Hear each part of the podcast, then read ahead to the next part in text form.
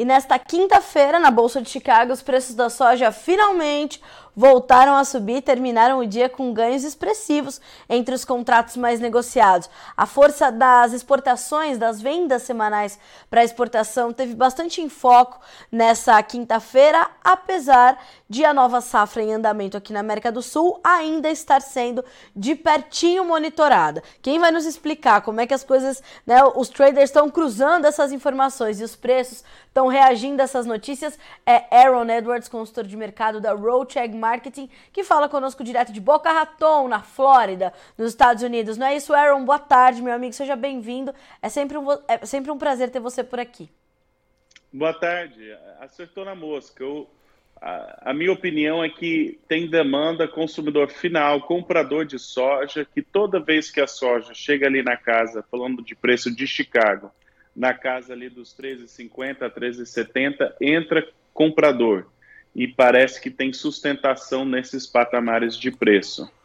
É, agora, maiores altas na soja estão dependendo, falando de Chicago, estão dependendo de duas coisas: exportações norte-americanas, que hoje foi encorajadora a, exportação e o preço saltou, e a incerteza sobre a produção, o tamanho da safra no hemisfério sul, Brasil principalmente, mas Argentina também. Então, enquanto nós temos essa incerteza de oferta é, do Brasil, da Argentina, do Paraguai, na minha opinião, nós temos um potencial de alta, especialmente se a gente começar ou, ou continuar tendo exportações fortes, demanda forte pela soja norte-americana. Os estoques mundiais estão extremamente apertados e vai precisar, na realidade, de duas safras boas até tranquilizar esse mercado do ponto de vista fundamentalista. A próxima safra brasileira e a safra norte-americana, porque a safra atual que está sendo colhida nos Estados Unidos é uma safra mediana, não, não resolveu o problema do, dos estoques, não ajudou. É, então, os estoques apertados, incerteza no, no hemisfério sul, e hoje nós vimos que uma demanda forte o mercado já deu um, um salto. Então, se seguir essa demanda forte, eu sou otimista em relação ao preço da soja.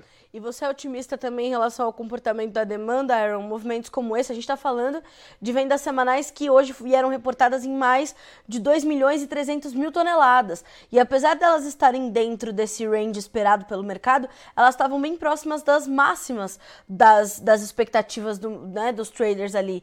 Uh, esse movimento tende a continuar? Tem espaço para isso?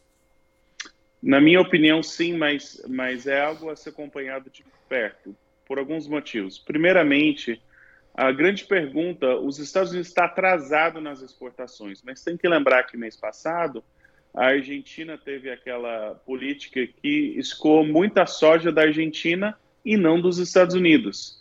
Então a pergunta é: aquela demanda foi tomada dos Estados Unidos e atendida pela Argentina?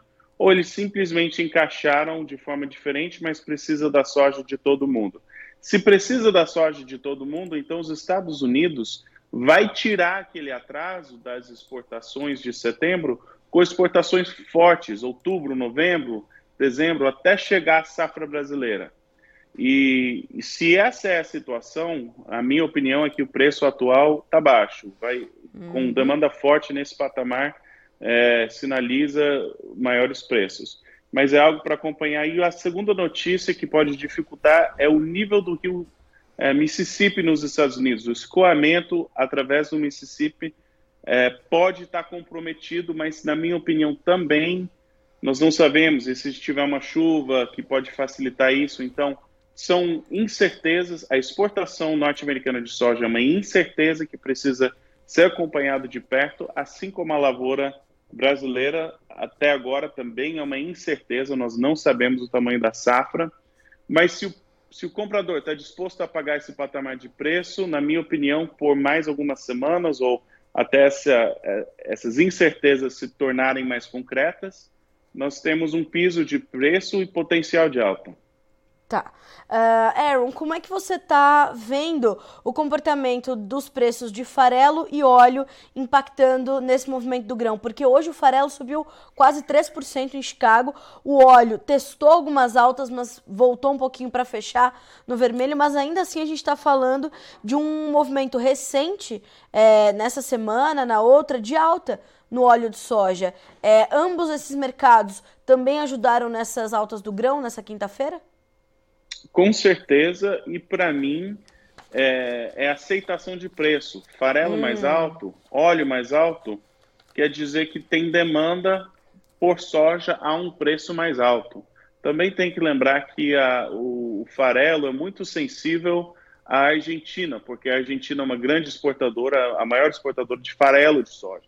Então, quando tem incerteza na produção da Argentina, quando tem incerteza política, incerteza climática, o mundo fica mais preocupado de obter esse farelo e sustenta. Então, é, na minha opinião, nós ainda não estamos vendo os sintomas de uma destruição de demanda, mesmo nesses patamares de preços altos, e os estoques estão extremamente apertados. A diferença, na minha opinião, entre esse ano e os dois anos anteriores é que os governos estão tentando, os governos do mundo, de forma geral, estão tentando conter a inflação e inflação de alimentos principalmente. Então, assim que resolver o problema fundamentalista, nós podemos ter uma fuga de capital. Mas, na minha opinião, agora não é momento de, de ter essa conversa. Agora o quadro fundamentalista é apertado, a demanda está forte e o preço está sustentado. Tá. Aaron, como é que esses preços sustentados chegam até o produtor brasileiro? Ou chegam, mas ele não evolui com isso porque ainda está muito é, atento também a essa incerteza da oferta aqui na América do Sul, que, claro, traz para ele um sentimento de, de cautela ou de postura mais defensiva, que é bastante justificável, pelo menos por agora, né?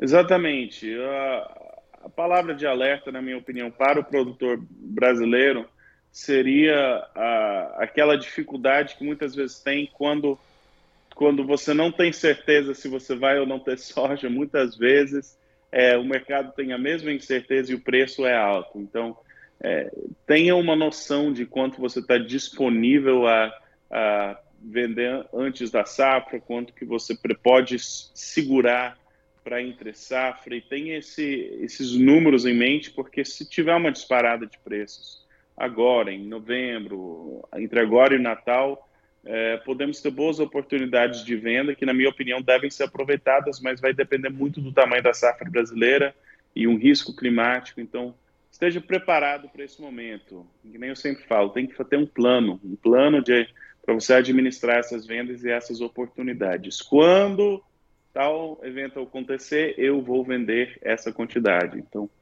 é, o quando concreto e a quantidade concreta. Mas eu, eu por hora, sou paciente, acho que tem boa oportunidade de preço, tanto para a soja quanto para o milho para o produtor brasileiro. Os Estados Unidos comprou milho do Brasil. É, tem os estoques estão apertados, né? É, tem muita evidência disso.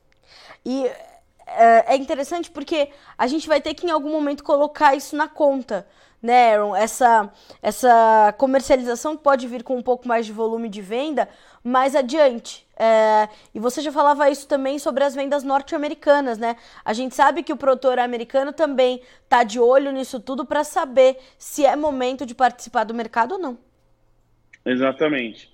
É, tem, ser, ser paciente para esperar boas oportunidades e aproveitar as subidas e arrancadas no preço para vender são duas coisas bem diferentes. Eu não acho que é hora de desespero, de achar que o preço nunca mais vai subir, nunca mais vai ter alta, mas escolher um preço arbitrário e falar eu não vendo antes de chegar nesse ponto, aí cautela, né? cautela. É, tem que acompanhar bem os sintomas.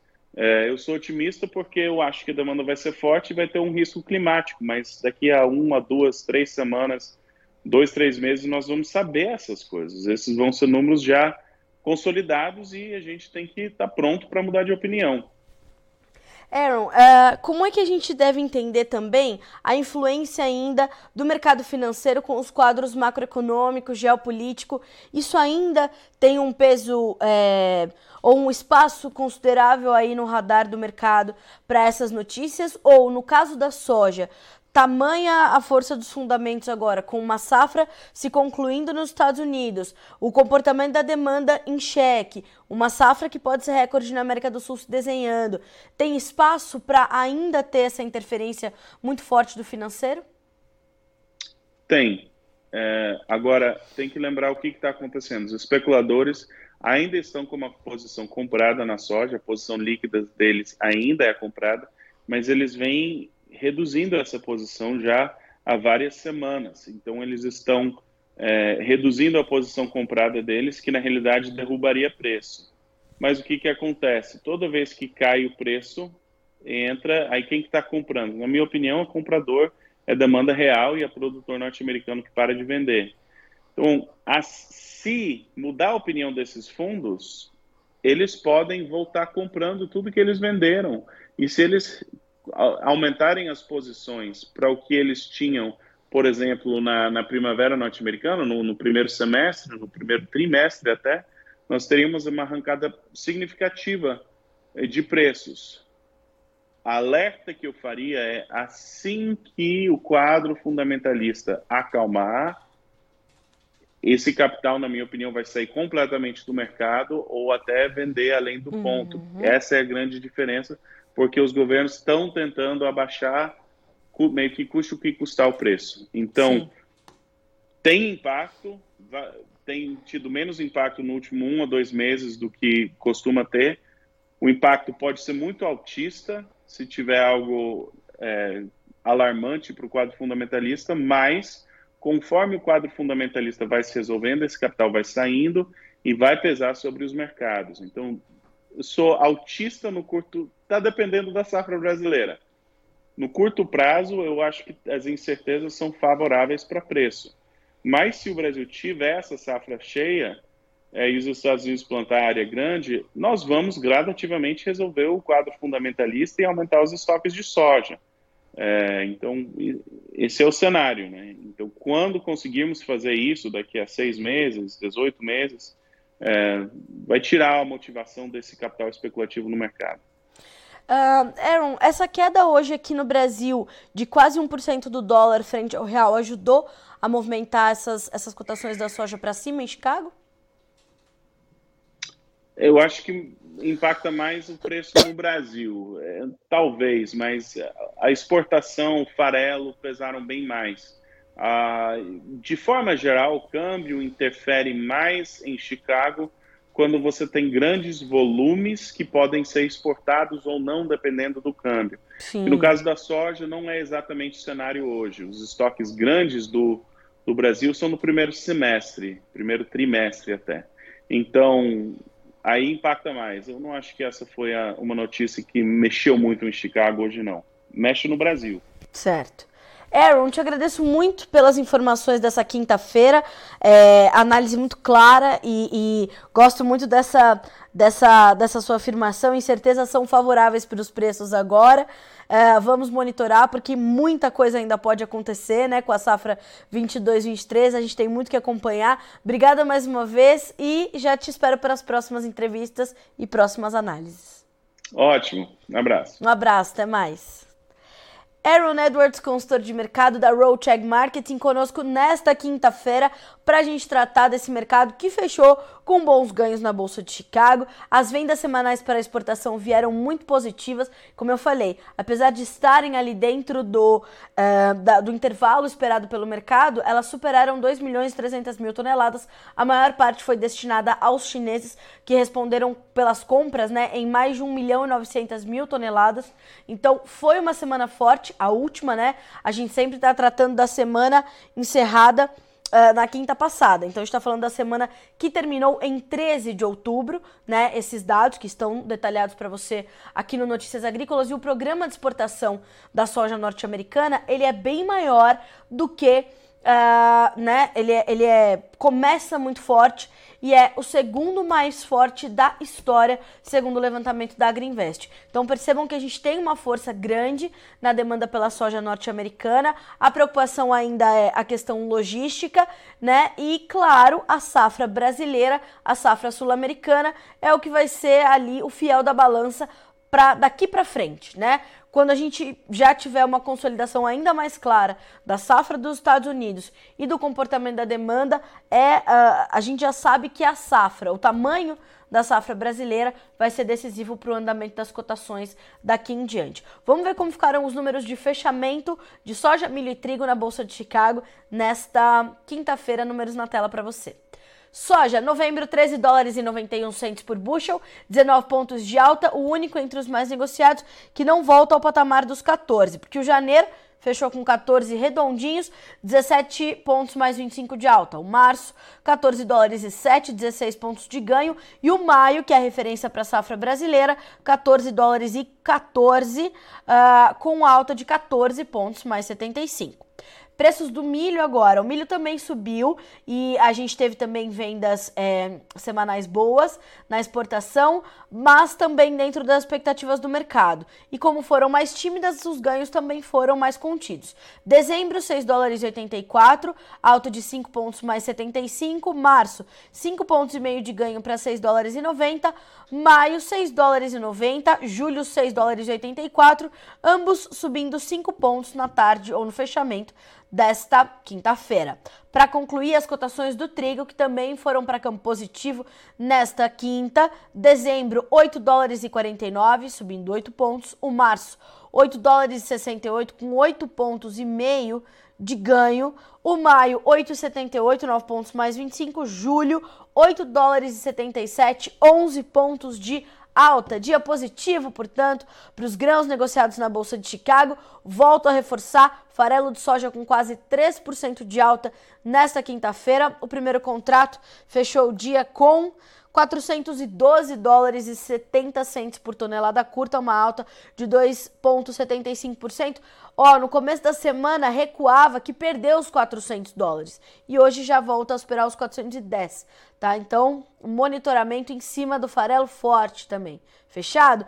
Senhoras e senhores, fica por aqui a nossa programação ao vivo desta quinta-feira, 20 de outubro de 2022, marcada pela necessidade que a gente tem de continuar reafirmando a nossa liberdade de opinião, de expressão e de imprensa. Este é um site livre, este é um portal de notícias, um veículo de comunicação, uma prestação de serviço ao jornalismo brasileiro livre e assim continuará sendo.